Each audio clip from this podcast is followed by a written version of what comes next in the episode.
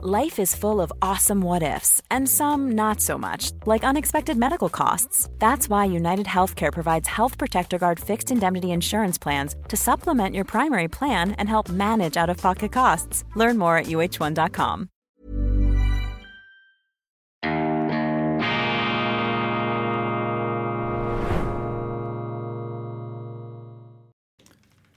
Grüezi miteinander. Ganz herzlich willkommen und einen wunderschönen guten Morgen, meine sehr verehrten Damen und Herren, liebe Freunde. Ich begrüße Sie zu unserer gemeinsamen geistigen Frühgymnastik Weltwoche Daily. Das ist ja auch so etwas wie eine gruppentherapeutische Gegenwartserkundung, eine Gegenwartsbewältigung auch mit einem segensreichen Nebeneffekt. Ich habe kürzlich mal gesagt, wir sind ein mediales, ein journalistisches Antidepressivum. Ich freue mich, dass Sie da sind und begrüße Sie zur schweizerischen Ausgabe von Weltwoche Daily, die andere Sicht. Heute liegt die gedruckte Weltwoche hier in physischer Form vor mir. Gestern konnte ich Ihnen nur das Bild auf dem iPad zeigen. Jetzt also das wunderbare Perlenpapier, bedruckt übrigens von Oskar Schellenberg, dem Unternehmer. Ganz herzlichen Dank an die Kollegen der Druckerei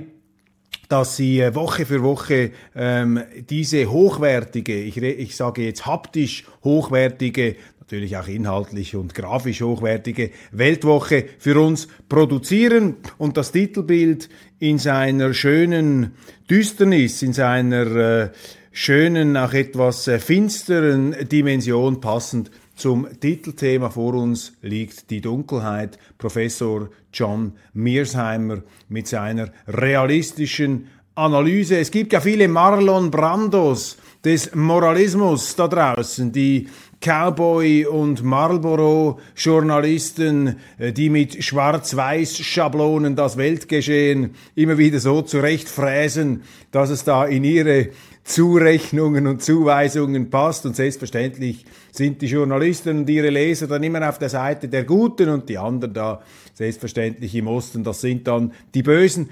Diesen äh, tröstlichen und einfachen Schemen verweigert sich die Weltwoche. Darum gibt es auch immer ab und zu wieder mal etwas aufs Dach oder werden wir kritisiert. Das gehört dazu, das müssen Sie aushalten. Sie können nicht erwarten, wenn Sie jemanden von der Schiene werfen, dass die Ihnen dann auch noch Danke sagen. Aber das ist eben die Aufgabe des Journalismus. Mit George Orwell, wenn Freiheit irgendetwas zu bedeuten hat, dann eben dies, dass man den Mächtigen sagt, was sie nicht hören wollen, die neue Ausgabe der Weltwoche. Und es hat sich ja eingebürgert, dass ich die schweizerischen Sendungen mit einem Zitat der Weltliteratur eröffne. Ich habe begonnen mit Schiller, Wilhelm Tell, bin dann zu Goethe übergegangen, die Dankbarkeit, ganz wichtig. Und ich komme heute zurück zu Schiller.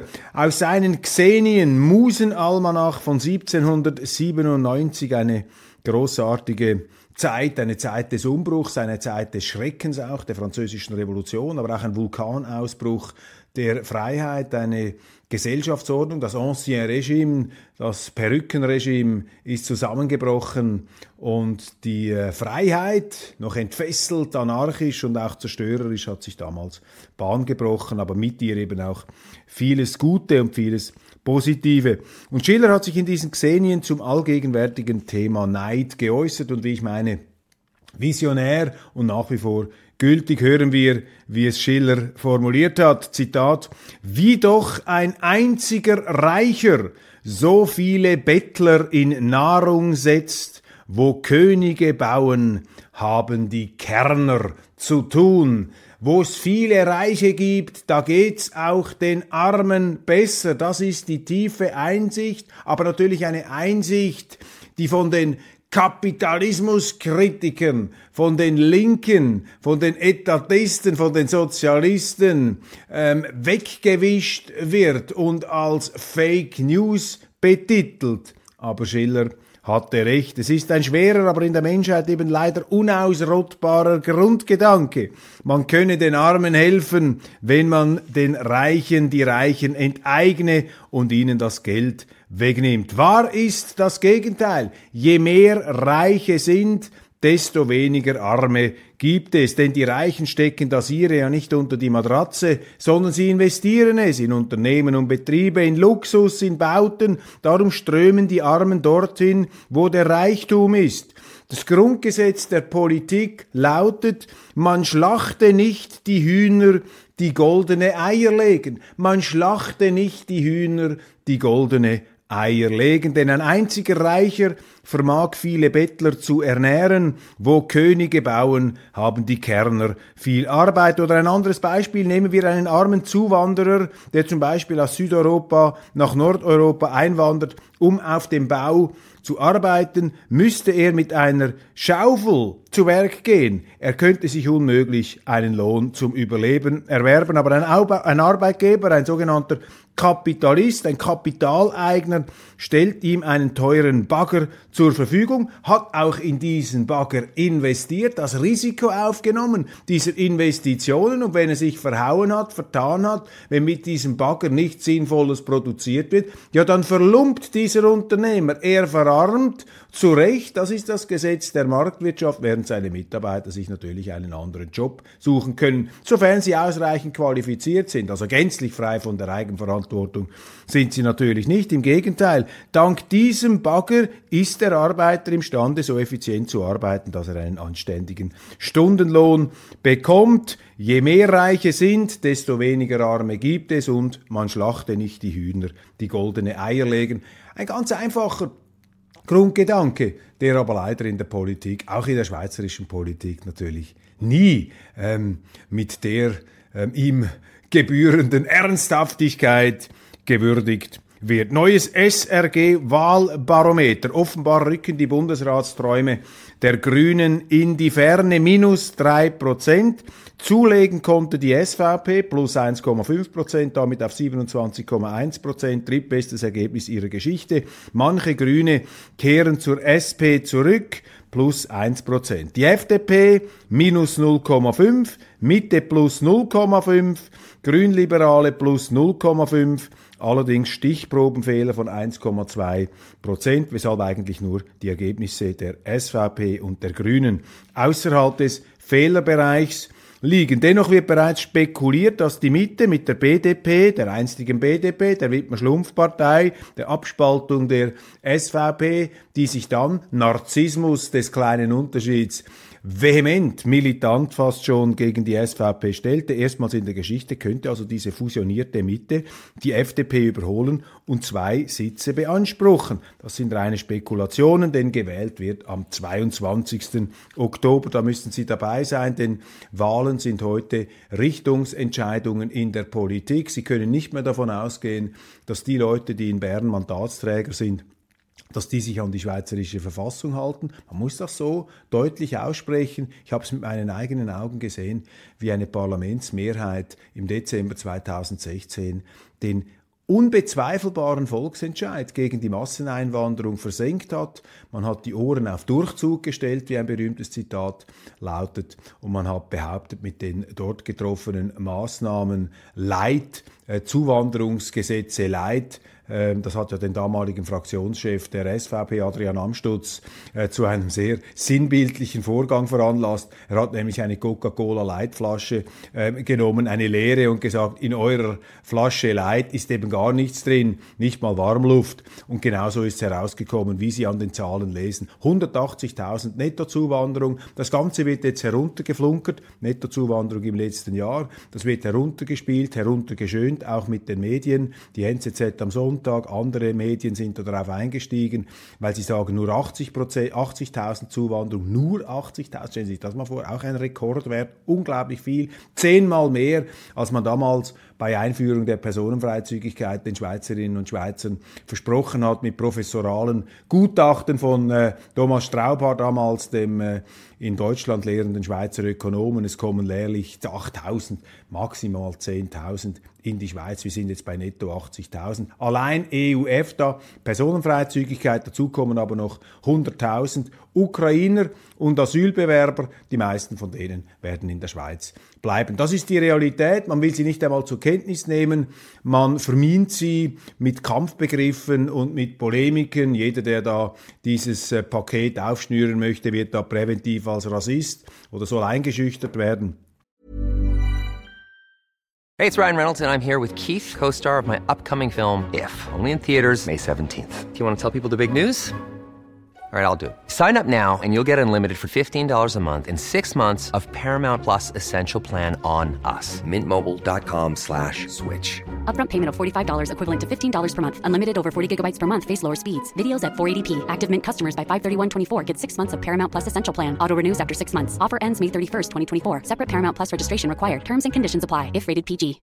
Life is full of what ifs. Some awesome. Like what if AI could fold your laundry? And some, well, less awesome. Like what if you have unexpected medical costs?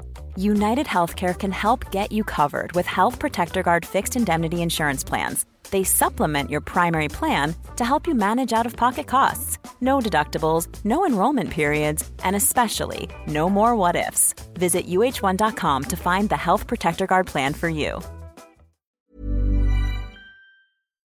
Sind natürlich Verzweiflungsargumente, die aber doch eine gewisse Wirkung entfalten. Also wichtig ist, dass Sie wählen am 22. Oktober, damit Sie sicherstellen, dass jene Politiker nach Bern kommen, die sich an die Direktiven des obersten Verfassungsgebers, nämlich des Volks und der Kantone, halten. Punkt. Fertig. Das ist das Entscheidende bei Wahlen. Wahlen sind heute Richtungsentscheidungen. Auffallend, die Schweiz ist extrem stabil, trotz Corona, Ukraine-Krieg, die äh, Klimadiskussion ähm, auch äh, natürlich ein Aufreger. Es verändert sich erstaunlich wenig. Das ist eine gute Nachricht. Also Stabilität zeigt doch, dass äh, die Schweizer, übrigens auch wie die Deutschen, sie wollen nicht den Ausnahmezustand, den Hexenkessel in der Politik. Man sehnt sich natürlich zu Recht nach Normalität, nach Ausgleich, nach Kompromiss. Die Parteien allerdings müssen natürlich in dieser Kompromissmaschinerie ihre Positionen äh, je nach Überzeugung und Produktedeklaration, Parteideklaration vertreten. Aber die Stabilität ist die Folge oder sollte die Folge dann eines eben konkordanten Ringens unterschiedlicher Standpunkte sein. Hauptursache für den Ärger in der Schweiz ist offenbar die Credit Suisse Boni-Frage, gefolgt von den Klimaklebern, der Klimawandel immer noch mit großer Priorität, was angesichts des medialen Hypes überhaupt nicht überrascht. Die Richter der Republik, äh, äh, ein Richter, Entschuldigung, ich muss richtig so formulieren, ein Richter der Republikaner in Louisiana beschert der Maulkorb-Politik der US-Regierung eine Niederlage. Das ist korrekt, ein Gericht in Louisiana beschert der US-Regierung eine Niederlage. Bekämpfung von angeblichen Fake News verstößt gegen Meinungsfreiheit, vor allem während der Covid-Pandemie problematisch, wurde doch Kritik an der Impfung zensiert, die sich im Nachhinein als teilweise stichhaltig erwiesen hat. Das Verbot äh, der, äh, für Gesundheitsbehörden und FBI mit sozialen Medien in Kontakt zu treten, um missliebige Inhalte zu löschen und zu blockieren, ist Teil dieser Verfügung. Also unglaublich, wie sich da die Behörden auch bei den sozialen Medien eingemischt haben, versucht haben, diese sozialen Medien sich unter den Nagel zu reißen, sozusagen als Propaganda- und Verlautbarungsplattformen zu missbrauchen. Dabei sind diese sozialen Medien ja Marktplätze die offen sein sollten für alle Meinungen, auch für die falschen Meinungen, die angeblichen und für unliebsame Meinungen.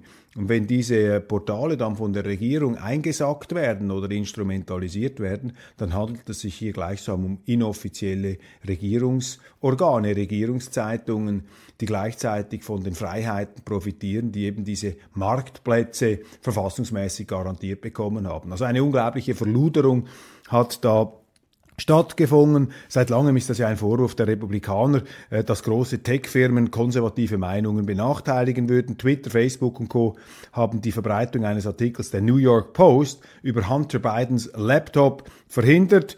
Das sei angeblich russische Desinformation ähm, gewesen. Alles hat sich allerdings als wahr herausgestellt und hätte wohl die US-Wahlen im umgekehrten Sinn entschieden. Die letzten.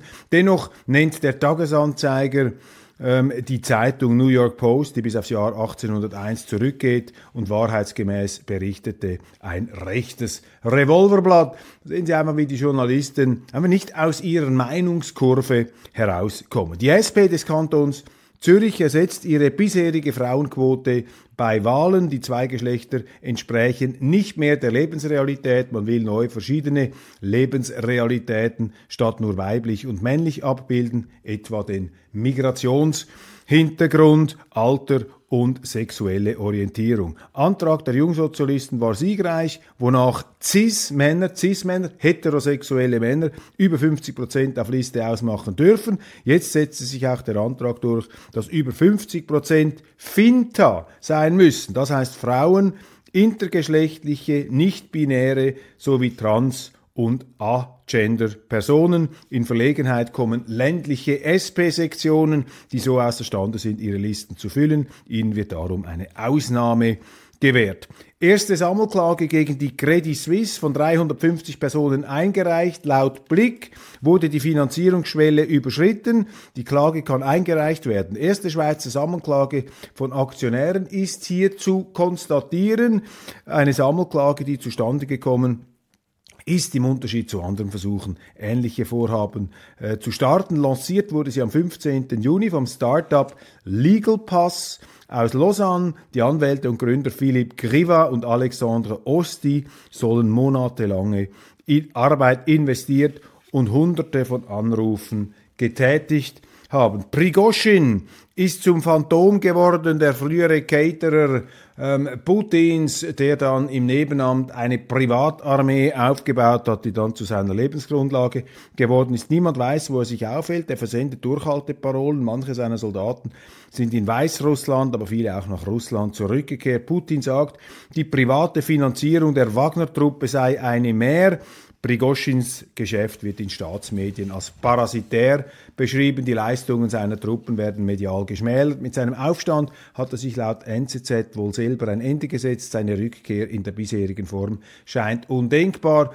Nach dem Verfliegen des äh, anfänglichen Pulverdamms neige auch ich zur Feststellung, dass diese Episode generell überschätzt wurde in ihrer ganzen absurden, skurrilen Dimension mit diesem Panzerwagen Richtung Moskau ähm, richtig ist, was ich damals äh, schon gesagt habe, vielleicht nicht richtig ähm, eingeordnet oder nicht in seiner Bedeutung voll erfasst habe, dass nämlich die äh, Eingliederung von Söldnertruppen immer etwas Schwieriges ist. Prigoschin, sein Aufstand zeigt eine gewisse Verunsicherung, ein Chaos, in Russland. Da hat Viktor Orban, der ungarische Ministerpräsident, ein sehr intelligentes Interview gegeben.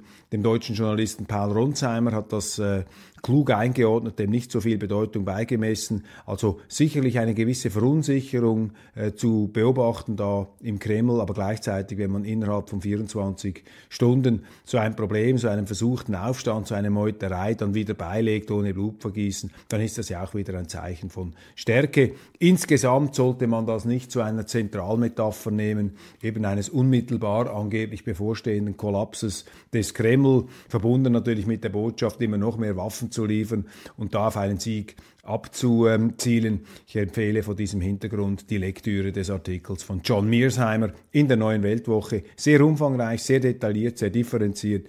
Und er legt einfach dar, dass die Russen dermaßen überlegen sind, personell, artilleriemäßig, dass äh, ein Sieg der Ukraine eigentlich nicht vorstellbar ist. Allerdings auch nicht ein leichter Erfolg der Russen. Und Orban hat in diesem Interview auch gesagt, dass ihm Putin damals erzählt habe vor dem Krieg, dass die Ukrainer sehr gut ausgerüstet seien, eine gute Armee hätten und dass ein militärischer Konflikt mit der Ukraine keineswegs ein äh, Zuckerschlecken jetzt in Anführungszeichen werden würde. Also Putin scheint sich da durchaus bewusst gewesen zu sein, worauf er sich einlässt. Und alle Leute, die Putin nicht nur aus der Zeitung kennen, bestätigen das auch, sagen, dass hier die Bilder, die entworfen werden, eines äh, verrückten ähm, Diktators in der, ähm, eines paranoiden, Wahnsinnigen in der Totenkopffestung, das entspricht einfach nicht der Wirklichkeit, das äh, wird dem nicht gerecht, was sich da ähm, abzeichnet.